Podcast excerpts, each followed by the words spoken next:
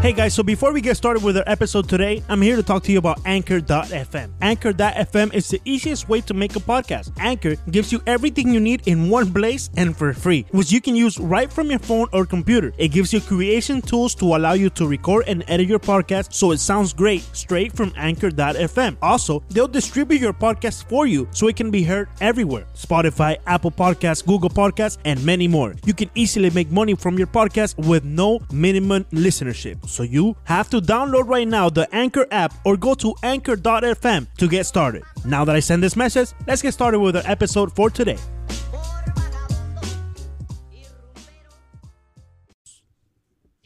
Bienvenidos al capítulo número 36 de 5 Razones Podcast, el único podcast en español del network de Five Reasons. Recuerden vi- visitar la página web fivereasons.com. Hay dos S pegaditas allí, no se vayan a confundir. Hay muchas noticias en español, en inglés. Bueno, en la parte español que es Villegas también escribe en inglés. Pero no importa, no, no, no importa confundirse. La página realmente está candela. Y aquí, como siempre, con eh, Alejandro Villegas y con Leandro Soto, hoy en particular no, no tenemos muy claro de qué vamos a hablar, pero vamos a hablar de los Marlins. Eso es lo único que tenemos claro. Imagínate. A ver, eh, fivereasonsports.com, por cierto, te faltó ahí el sports, pero Sí, sí. eso lo va a ¿Qué dije Ya. yo?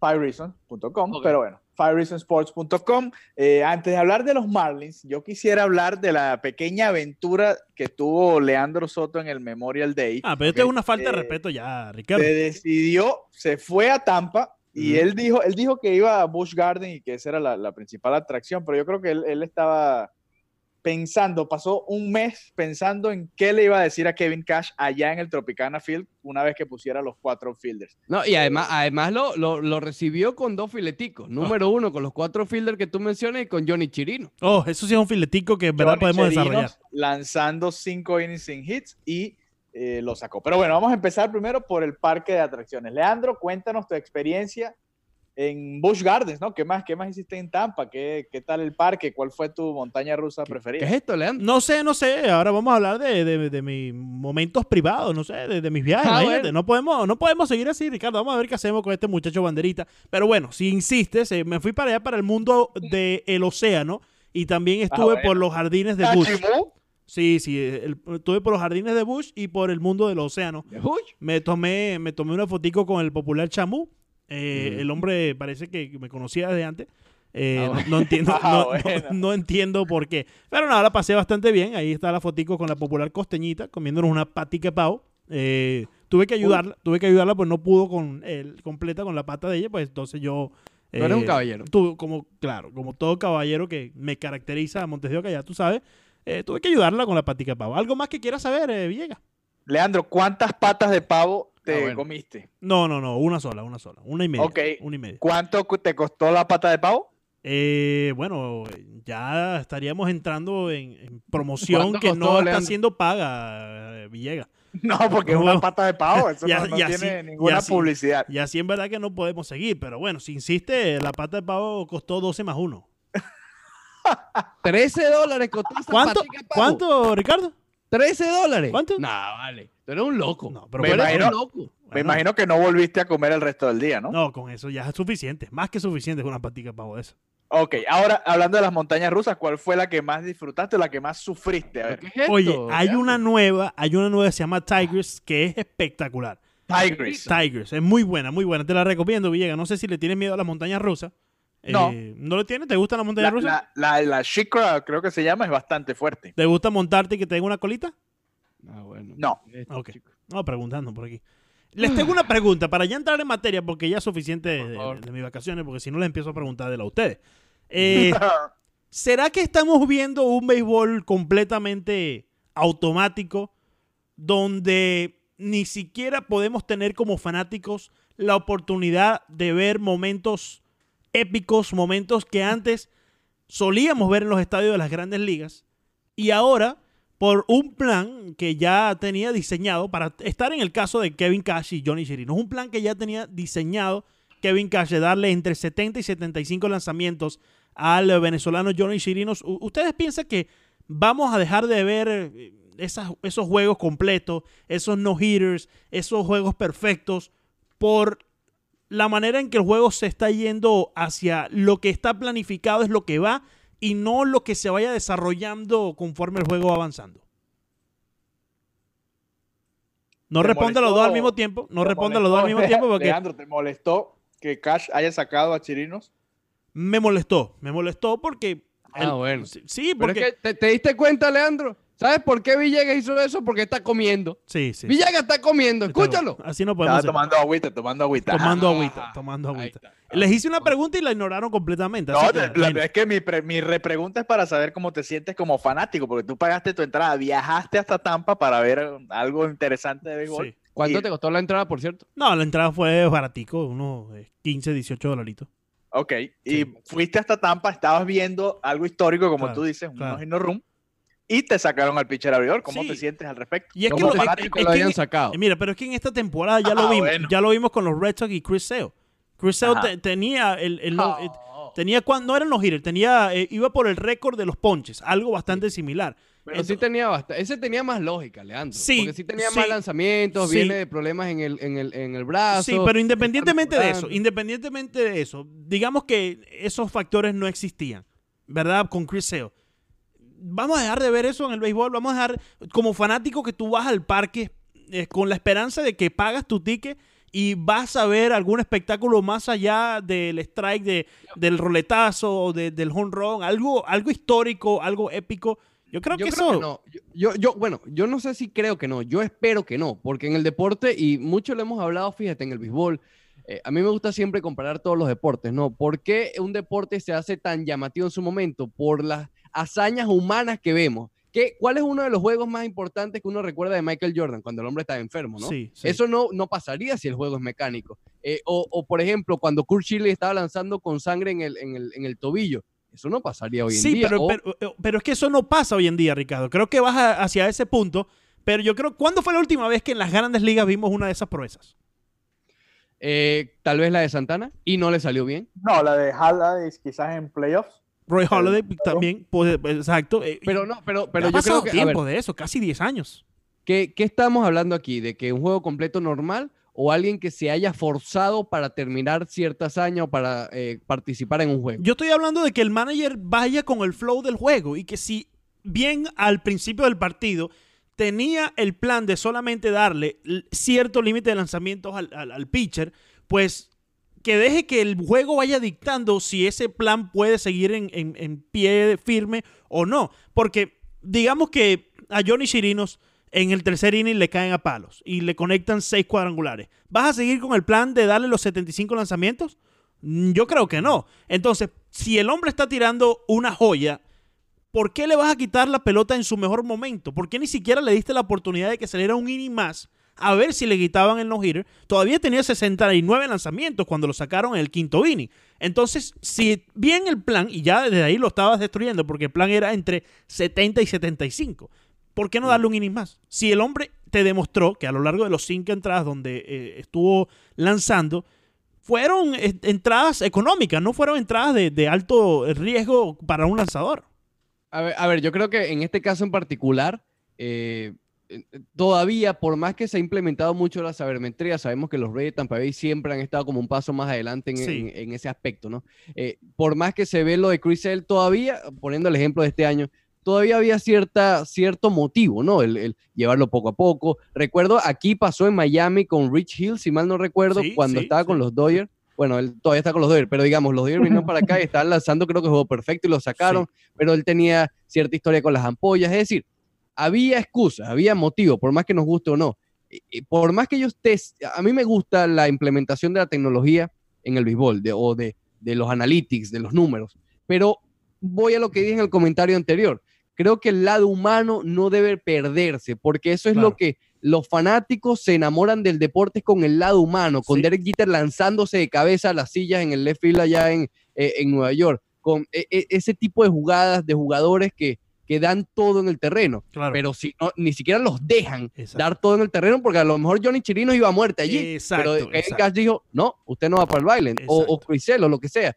Yo espero, no sé si estemos yendo a ese camino, yo espero que no, porque realmente sí sería, un- sería lamentable y sí empezaríamos a ver dramáticamente, creo yo, eh, un bajón tanto en los ratings como en las asistencias, que ya se está viendo, pero más, Sí. más pronunciado. Fíjense, muchachos, y, y ya voy con el punto de vista que sé que está ansioso por, por comentarlo, pero fíjense que Kevin Cash está tan automatizado, está tan computarizado, que después del juego él mencionó que ni siquiera se había dado cuenta que Johnny Chirinos en el quinto inning tenía unos hitters. Y también mencionó que Johnny Chirinos posiblemente ni siquiera se había dado cuenta que tenía los hitters. Caramba, yo como fanático que estaba sentado en las gradas, los que estaban alrededor de mí estaban 100% eh, eh, atentos al juego y estaban, mm, o sea, sabían que había unos hitters, sabía la situación del juego. Entonces, me parece que eh, también eso que, que menciona después del juego te hace entender que el hombre ya tiene un plan y está completamente robotizado y que no se sale de sus casillas, no se sale del plan que establece antes del juego. Ok.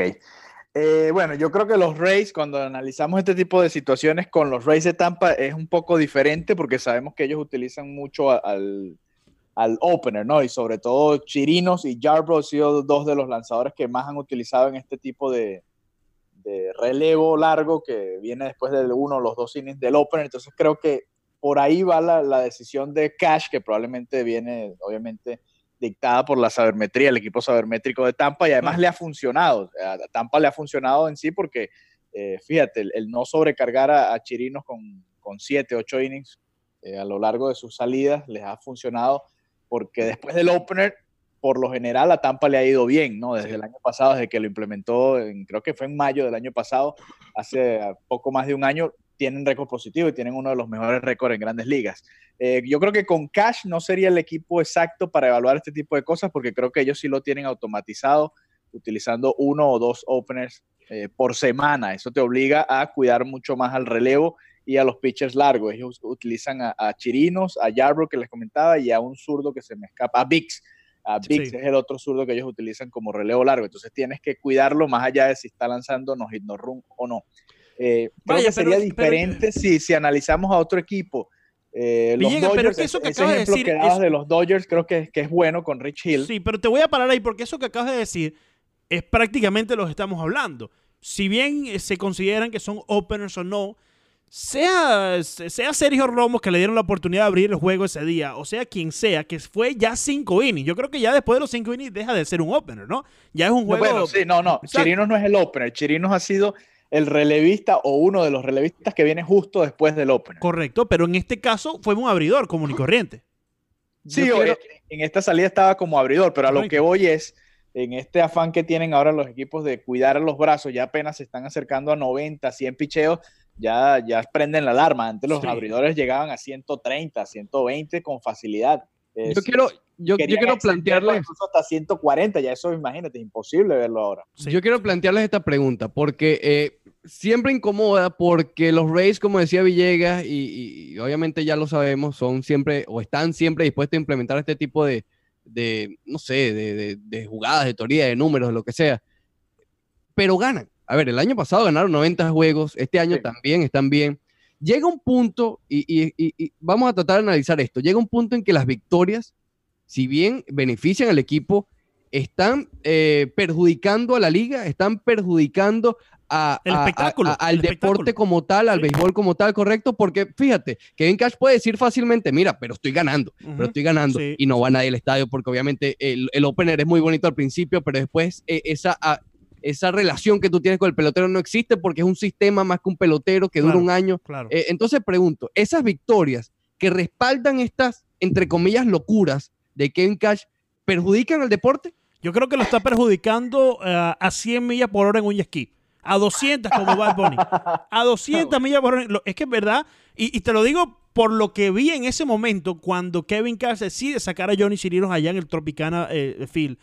O sea, lo que vi en ese momento, lo que escuché con los aficionados que son fanáticos de los Rays, que por cierto, si hay un equipo en el cual la gente que va al estadio apoya a ese equipo es a los Rays. Sabemos que no están teniendo la mejor eh, concurrencia al estadio, pero los fanáticos que estaban allí vi que en verdad eran fanáticos del equipo. Pero lo que yo escuché cuando sacaron a Johnny Chirinos, y, después metieron al, derecho Drake, eh, olvido su nombre, no recuerdo el nombre de- de- del hombre de- del pitcher este Drake, Y en el primer lanzamiento a Drake le conectaron línea hacia el left field para romper el no-hitter, que en ese momento, si se iba a dar un no-hitter, iba a ser un no-hitter colectivo del bullpen.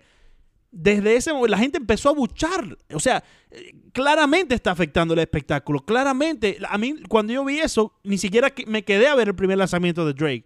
Apenas yo vi que sacaron a Chirinos con un no-hitter, me levanté, agarré mis cosas, me levanté y me fui. Porque ya no Qué había. mentiroso. No, No seas mentiroso, te- Leandro. En serio, te juro que me agarré y me fui. Está la costeña que no me deja eh, mentir. Es que ya no había, ya no sentí una inspiración para quedarme a ver el juego. Ah, bueno, ya no sentí, bien. ya no sentí. Pero es que es verdad, Villegas, si tú estás, o sea, ponte, ponte, tú eres un niño en Halloween y te ponen una canasta de, de dulces ahí al frente, pero no te dejan tomar No, uno. Tú te vas a ir de esa casa, vas a ir a hacer trick or treat en otro lado. Por favor. La, la canasta de Halloween, el A ver, Tropicana yo lo que digo es que los fanáticos de los Rays, ¿qué camiseta se compran? Una que dice The Opener. O Bueno, For Outfield. Es otra decir, cosa, eh, la es- gente, los niños se compran la camiseta de un jugador preferido. Exacto, exacto. Eso es lo que yo voy. Y- Sí, y que probablemente genera- tengan la de, la de Snell y no la de, eh, Probable- la de o- Drake, como o- decía o, o la de. Chirinos, ni siquiera la de Chirinos. Pero ¿qué es lo que va a generar que fanáticos, que niños quieran tener la camiseta de Chirinos? Que cuando vayan al, estadio vean a Chirinos tirar unos hitters. O vean a Chirinos, no sé, ir a, ir a las máximas por intentar el no hitter.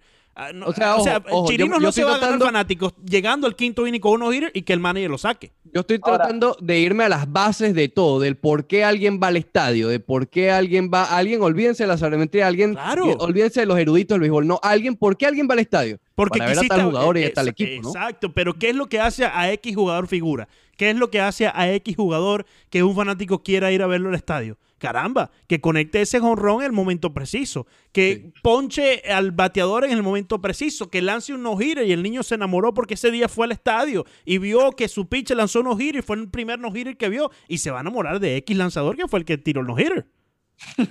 Por cierto, Starling Castro acaba de conectar su primer triple Ah, bueno, en imagínate. 2.350 apariciones, de esas cosas que nunca pasan. Así fue quieto en Eh, tercer. Sí, fue quieto en tercera, cosas que nunca pasan en, en- Se me en están el desviando. estadio mientras está Leandro. Sí. Eh, a ver, el fanático va al estadio a ver a su equipo ganar. Creo Ah, que es el, el fin superior, Sí, ¿no? sí, sí, pero Más ¿qué- allá de. Pero es que ven acá, Leandro, ok, tú puedes estar en desacuerdo pero- con el manager, pero si tu equipo gana, creo que te vas contento de Tropicana Field y los Rays ganaron ese día. Sí, Leandro, eh, eh, Villegas, pero para eso ya tienes que ser fanático. Claro. Ok. Yo estoy hablando desde el principio, de las bases, del por qué eres fanático. Entonces tú estás hablando del fanático general del béisbol, o sea, un De- fanático que no le va a ninguno de los dos equipos. no, no, no, no, del niño. Neutral. Del, niño que todavía no tiene conciencia fana- que no le importa Exacto. realmente si ganan o no. El niño que vio que Don Trell Willis lanzó completo. Exacto. Que, que, que, que, no sé, que Kurt Schilling lo hizo con, con el pie ensangretado. El hombre se enamoró de los Medias Rojas de Boston para siempre. De, lo- de los niños, no del fanático, ya- no del fanático hecho. Porque, a ver, eso es lo que está careciendo el. Lo que le está faltando al béisbol es adquirir gente nueva. Y esa gente nueva no le importa si gana o pierde a alguien porque no, no siente todavía la afección con dicho equipo. A eso es lo que voy yo. Sí, yo, yo como lo veo es, a ver, si tú vas al estadio y tu equipo anota 8, 10 carreras, hay jonrones, hay dobles, hay triples, creo que no te vas a acordar tanto de si sacaron al abridor, si le dieron hit o no, creo que eso no va a ser el- lo que más te llega porque creo que la mayoría de los fanáticos no disfrutan un, Villegas, un pero juego- sí te vas- de picheo Villegas, en el estadio. Pero sí te vas a acordar, sí te vas a acordar que Johnny Chirinos lanzó un no-hitter. Pero si le quita la oportunidad de llegar al novena, a la novena entrada con el no-hitter, pues entonces ¿de qué te vas a acordar? ¿De que lo sacaron el quinto inning? Estamos hablando de eso ahorita, pero en realidad de aquí a dos semanas se nos va a olvidar eso, porque la noticia va a 100 millas también, como va un yesquí. Sí, yo lo que creo es que al final los equipos, como decía Ricardo, se enfocan es en, en ver la manera de ganar más juegos, Sí, que a la larga claro. es lo que te va a hacer crecer la fanaticada local, que a la larga también es lo que te ayuda en, en la parte de- de- del negocio, ¿no? De crecer la fanaticada. Los Dodgers de Dave Roberts, que son otro equipo que tiene esta, esta manía de usar la sabermetría al pie de la letra, no tienen ese problema porque tienen una fanaticada fiel que por lo general va a ir a apoyar al equipo pero los Rays, fíjate, han ganado y eso no se ha traducido precisamente en, en público. Sabemos que eso depende también de otras cosas, que Claro, no, es, claro. no es precisamente por... por Pero tampoco equipo. ayuda. Sí, pero no, no es porque el equipo esté mal manejado ni nada de eso, es porque el equipo realmente es un buen equipo para ir a ver. Simplemente, bueno, ya sabemos que el Tropicana Field es, es un estadio feo en un lugar que no hay mucha gente. Pero bueno, eh, a lo que voy. No es muy feo, por cierto.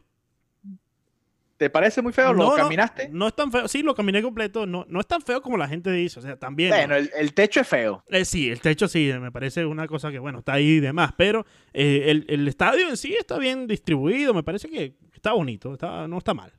Sí, cuando lo comparas con otros, quizás es un poco feo. Si Claro, vienes claro, de, de- claro. de jugar en unos estadios más pequeños, quizás lo ves Sí. eh, bastante bonito. A lo que voy, a la larga los equipos lo que quieren es ganar para atraer más fanaticada y a la larga tener más dinero, ¿no? Creo que es la base del negocio, porque tú tienes una franquicia porque obviamente te genera dinero. Y ganar es lo que le ayuda al- a la franquicia a atraer más fanáticos. Creo que ese es el fondo general. Obviamente Sí, sí. le quita lo romántico al deporte, le quita esa, eh, esa vistosidad es yo quizás. Pero fíjate, fíjate, se- eso se viene dando. ¿Cuántos jugadores ahora juegan todos los partidos?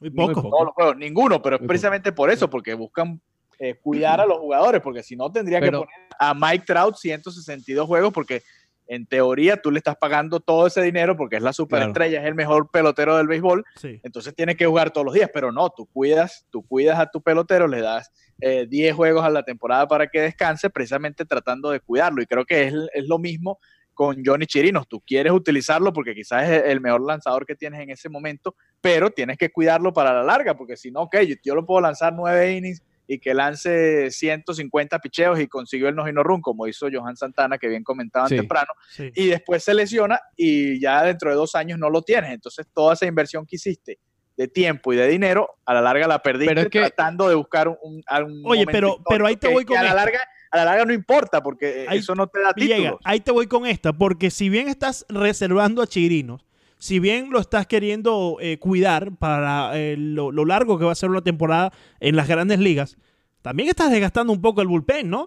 Porque los innings que no lo está lanzando Chirino, esos, ese sexto, séptimo, quizás octava entrada que Chirinos te pudo dar, la tiene que lanzar alguien del bullpen. Y a la larga también te puede afectar mucho si llegas a una postemporada tener un bullpen sumamente diezmado por todas estas estrategias del opener, que si el opener, que si no opener. Eh, me, me parece que estás descansando a unos, pero cansando a otros. Yo, yo lo que creo, Sí, pero creo que Tampa está, está estructurado de esta Sí. manera, Mm. eh, contrario a lo que quizás sean los Dodgers, que sí tienen una rotación establecida. Creo que Tampa sí está hecha pa- como para usar sí, pero recuerda cuatro que relevistas por, por juego. Recuerda que Tampa ya para el final de la temporada 2018 se vino desinflando. El final de la temporada pasada, bueno, Sí, terminaron sí. ganando 90 juegos. Correcto, pero ya para el final se venían desinflando y eso puede ser el factor cansancio de un bullpen también. yo lo que voy es que estamos ante la presencia de la evolución del béisbol, que no se le echa culpa a nadie, porque tú no le puedes culpar nunca, en este caso a Kevin Cash, de que busque que su equipo gane. Es imposible culpar a eso. Simplemente creo que estamos llegando a un punto que es importante ver desde un poquito de lejos del deporte, de- del béisbol, porque muchos hablamos de, de que falta una cara del béisbol, ¿ok? De que no, no hay tantas, entre comillas, las novelas en el béisbol como si las hay en, en el fútbol americano o en el propio fútbol. Eh, por cierto, hay unas novelitas ahí con el Barcelona que está Ah, candela, pero ya, bueno. quita, quita, quita, adelante, quita. Eh, Eso, y- eso es para, el- para la edición especial del Quita, jueves que vamos sí. a hacer. De, exacto, me llaman el jueves mejor. Y bueno, Llámame, el también jueves, llámame el jueves para hablar de la Champions y del De- Barcelona. del baloncesto que sí se ha salido un poco de las manos, que ya hoy en día los nombres de Steph Curry y de LeBron James quizás son hasta más grandes que los del propio equipo. Pero el béisbol cada, me- cada vez eh, va a tener menos caras, porque es lo que dice Villegas, no están jugando todos los partidos, ya los pitchers no lanzan tanto completo, ya, eh, eh, qué sé yo, ha cambiado mucho el estilo del béisbol sin buscar a un culpable, porque no lo hay. Los equipos cada uno está buscando ganar, pero creo que es, un punto delicado y es un tema que, que, que yo creo que es el mismo que está luchando Ron Manfred intentando ciertas locuras cuando la, la solución no está en ponerle un cronómetro. Te voy a decir algo. segundo. Si seguimos así de esta forma, los estadios de las grandes ligas van a tener que reestructurarse. Y en vez de tener 36 mil fanáticos, van a tener que tener 18 mil, como cualquier estadio de las grandes ligas. O incluso como el estadio de los huracanes de la Universidad de Miami ya en Coral Gable. Porque es que está dejando de ir la gente al estadio. La gente está dejando de ir al estadio porque todo se ha vuelto robótico. Todo se ha vuelto estadísticas y computadora. Y si hay algo que el béisbol se caracterizaba por ser es impredecible. Y yo creo Sí. que ya le han quitado eso al béisbol. Yo creo que están tratando de predecir tanto que han aburrido el deporte que tanto queremos, muchachos. Estoy triste. Bueno, creo que eso está un poco novelero, pero está Pero es verdad, pero es verdad, es verdad. Ok, Leandro, yo- disculpa, cálmate. ¿O no? El- Uno yo no- lo que voy, yo siento que el, Pero por ejemplo, Villegas, perdón. del béisbol está, más allá de quién sea el pitcher, si dejas al abridor o no dejas al abridor. Yo creo que el, el deporte todavía tiene Pero aspectos en los que es impredecible. Entiendo que eh, quizás la épica de, de las jornadas inolvidables se está perdiendo un poco eh, con sacar a los lanzadores cuando tienen 85 lanzamientos, porque tienes al relevista zurdo especialista para enfrentar a Harper, por ejemplo. pero Villegas, Eso a ver, yo lo entiendo. mira este ejemplo. Pero la idea, lo que pasa es que al fondo lo que quieren es ganar y al, al fanático de su equipo le gusta ver a su equipo ganar. ¿Tú Sí, crees que el fanático de Tampa no está contento porque Sí. el equipo gana, más allá de que Villegas, hacen todas Villegas, estas está no están es- adquiriendo fanáticos nuevos. Exacto, No están adquiriendo exacto, fanáticos nuevos. cuatro en el outfield, todas estas locuras, No pero le están adquiriendo fanáticos Villegas, nuevos. Villegas, no están no, adquiriendo fanáticos nuevos. ganando a costas de no generarnos nueva fanaticada, ganando a costa de que cuando ya dejes de ganar y estos fanáticos, porque si vas al estadio de Tampa Bay, tú te das cuenta que la demografía es muy, muy alta. Eso también en particular por el factor de la zona en donde se encuentra, allá en San Petersburg. Pero eh, no está, es lo que dice Ricardo, no están adquiriendo fanáticos nuevos. No. Por ejemplo, no lo están vos ejemplo. ya vaya, vaya, tengo que decir esto. Eh, Trevor Richards acaba de lanzar un cambio, se le escapó de la mano y lo lanzó directo a la malla Sí, lo del vi. Marlins Park. Imagínate. Hoy, mira, uno de los honrones más importantes tal vez y más llamativos en la historia del béisbol es el honrón de la Serie Mundial del 88 de, de Kurt Gibson, ¿recuerdas? Sí, sí, sí. Contra, Eso- contra eso- Eckersley. ¿Eso hoy pasaría que saliera un jugador literalmente lesionado a batear? Yo Para creo que no nada, pasa. para Bueno, puede salir a batear, pero fíjate que ahí ni siquiera lo pusieron a jugar, ni primera base, por ejemplo. Bueno, pero porque- salió- Claro, el hombre no podía ni caminar. Caramba, Bueno, no, exacto, no te pero- vayas muy pero lejos. hoy- no te vayas muy lejos. en esa serie mundial donde Kurt Schilling lanzó con un zapato Exacto. completamente ensangrado. ¿Tú Hoy crees no que eso lanza. no lanza? Y él empezó el juego y llega. Él sí fue titular en ese partido. Hoy por hoy, en este béisbol que estamos viviendo, no lanza Kurt Schilling en una serie mundial. Trevor Bauer lo intentó, pero ahí sí el hombre realmente se iba a desangrar ahí en el montículo. Sí, sí, bueno, también. Claro. Ok, Villegas no está de acuerdo y se a ver el juego de los Marlins.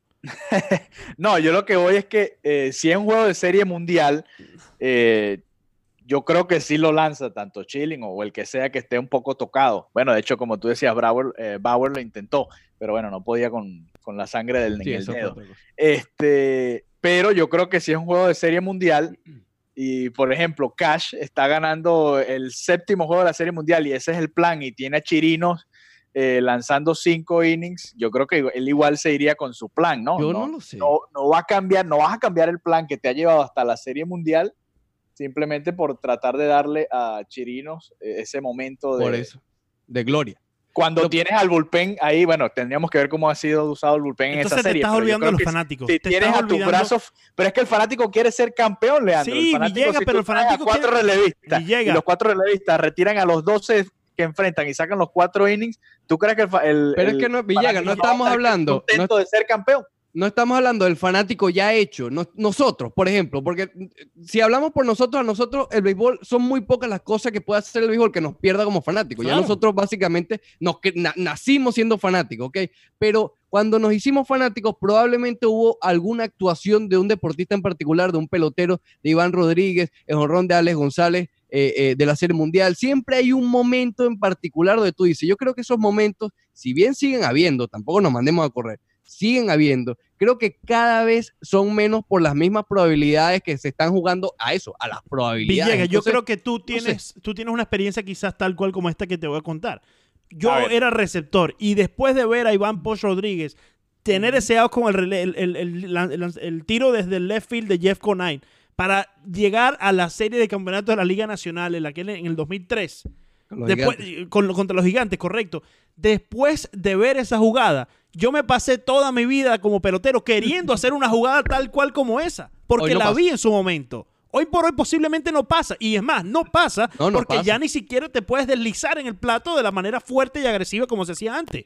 O sea, No, y- el béisbol está cambiando espacio, pero, en nuestras narices y parece ser que muchos no nos están dando cuenta, o no es que no se están dando cuenta, sino que se están conformando con lo que le están dando y el producto que nos están dando en estos momentos es sumamente, eh, eh, o sea, está decaído completamente si lo comparamos con el béisbol y el producto que nos daban hace 10, 15 años.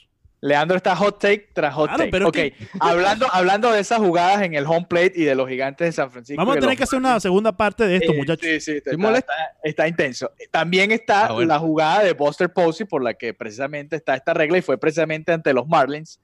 eh, ese deslizamiento en Popular el home. Scott Cousins. Tú- entonces tú dices que, que se te están quitando eh, estas jugadas, estos momentos, pero también entonces te estarían, te están quitando a las estrellas. Por suerte Buster Posey pudo re- regresar de esa lesión. Ah. Pero fíjate, fíjate lo que le pasó Vamos, a, esa es la excusa más barata que tú has Tejada, sacado en el toda de tu los vida. Mets con la entrada que le hizo Chase Esa es la excusa más O- barata que tú has sacado en tu vida, Villegas. o lo, que le- o lo que está viviendo Pedroya, quien también sufrió de una Ah, barrida de- vamos, de, Manny estos, Machado. estos jugadores juegan para esto. Estos, jugadores entonces se entrenan toda que su vida cuidar para esto. Tienes que cuidar también a los peloteros, Villegas, por que favor, porque son inversiones venga a la con larga que te permiten a la larga ganar más juegos Villegas, y por a la larga te va a traer más Tú fanáticos. fuiste pelotero, escucha lo que estás diciendo. Tú te entrenas para jugadas como esa. Tú te entrenas para dar el todo por el todo en un en campo de béisbol. Tú te entrenas, es que naces con eso, como dice Ricardo. Tú te entrenas para que venga un corredor de tercera base y te dé con. Es que, es que te entrenas con eso, Villegas. Tú eres jugador de béisbol. Tú eres centerfield. Tú te entrenas para que estás en un juego 7 de una serie mundial y hay una, una- un batazo hacia el centerfield largo y tengas que correr con todo contra una pared y tú te entrenas para eso. Tú te, tú te sentirías orgulloso que diste cuerpo y alma en un estadio de béisbol, en un diamante caliente para tu equipo. Okay, come on, Villegas, you know this, man. Ok, Yo creo- ahora, yo- ahora ven acá, ya va, para responderle a Leandro. Eh, así como te entrenas para eso, también es verdad que tienes que cuidar al pelotero. Fíjate, yo, a- yo me lesioné lanzándome en home, precisamente en una jugada así. Pero ya eso fue una locura tuya. Fue una locura mía, pero fue por, pero, pero Ya precisamente fue, fue por jugar el béisbol así como sí, te pero, gusta pero tú lo hiciste en juego práctica. Pero tú lo hiciste, pero que Es llega. verdad, es ya, verdad, ya eso fue fue un una locura práctica. tuya porque si tú estás en juego práctica, tú ya tú estás anticipado Es que verdad, ese es tipo de verdad, no pero también me pasó, No, también me pasó en juego de eso no verdad, vale. Ese ejemplo, de verdad. bórralo. Ese ejemplo ya lo voy a borrar. Ahorita que voy a editar eso, lo borro. cuando tú vas corriendo a home y tienes al catcher enfrente, bueno, ok, yo trato de tumbarlo, pero la mayoría de las veces es difícil porque el catcher obviamente tiene eh, toda la protección que Y tiene. llégalo. Yo creo que la regla, la regla en- esa regla en sí está bien porque Pero es que no cuida está- a los dos sí, pero es que Yo no- creo que aquí, no aquí no, hay, estamos no hay peleando, que Ricardo, un momento, no estamos peleando por esa regla. O sea, no estamos peleando Pero es que la ninguno tiene la razón. Pero es que lo, Lo- o, lo o que- los dos tienen la razón. Aquí ha sido parte de la evolución del béisbol. Mira, aquí hasta los contratos, lo que dice Villa, que hay que cuidar a los peloteros. Yo lo entiendo. Que afecto o no, eso es otra cosa. Yo creo que tanto tú, Leandro, como Villegas tienen razón, pero es parte de la evolución que ha vivido este deporte sin ningún tipo de culpable. Los contratos son abrumadores. Obviamente, cada equipo tiene que cuidar esa inversión porque son inversiones a largo Claro. plazo. Obviamente, hace 20 años no era tanto la inversión y aunque suene crudo, quizás una lesión, bueno, se lesionó. Pero ahora que se te lesiona un jugador que le pagas 300 millones de dólares, oye, te tumba la franquicia. Eh, es lo mismo como cuando le das 330 millones de dólares a un jugador por 13 años, 12 años que le dieron a Bryce Harper y el hombre, viene el todavía no, el, hombre no ha reaccionado. Es lo mismo. O sea, Ok, pero entonces tú, tú pondrías a jugar a Bryce Harper los 162 juegos porque le estás dando ese dinero. no podemos. ¿O lo cuidarías eh, una vez al mes? Es que yo no te estoy diciendo que no lo cuides. Cuidarlo. Yo no te estoy diciendo que no lo cuides. Pero, Pero, entonces el día que tú vas al estadio como fanático de béisbol tratando de ver a Harper y no lo ves en el line-up, obviamente te pierde como fanático del deporte También, porque tú estás pagando la entrada 40, 30 dólares, lo que cuesta la entrada en Filadelfia, eso, para ver a Bryce Harper. eso es otro tema, pero yo creo que los equipos de grandes ligas hacen un buen trabajo con eso porque casi siempre cuando le dan un descanso a un pelotero es un- quizás un jueves, cuando tienen que viajar en la noche y es un partido temprano donde no van a ir tantos fanáticos. Yo creo que los equipos de grandes ligas hacen un buen trabajo con eso, pero eh, no, no sé, Villegas, yo creo que como bien Ricardo habla de una evolución del juego, evolucionando a costas de qué? Yo creo que esa es la pregunta. ¿Evolucionando a costa de perder fanáticos? ¿O- ¿Le gustó, ¿Le gustó esta montaña rusa? Sí, estuvo buena, estuvo Sí, buena. Está mejor que la de allá de- Ah, del vale. jardín de los Bush. Bueno, se acabó esto. Ya no podemos, no podemos durar para siempre en esta discusión. Eh, quisiera, ¿Qué le puedo ya decir? tenemos aquí, ¿cuánto? 33 minutos. Déjennos sus comentarios aquí, allá abajo y no, no olviden suscribirse en Cinco Razones Podcast. Eh, Soto Leandro guion bajo, Popular Llámame Alejandro VG32, Ricardo E. Montes, Cinco Razones Porque, el único podcast en español de Five Reasons Sports Network.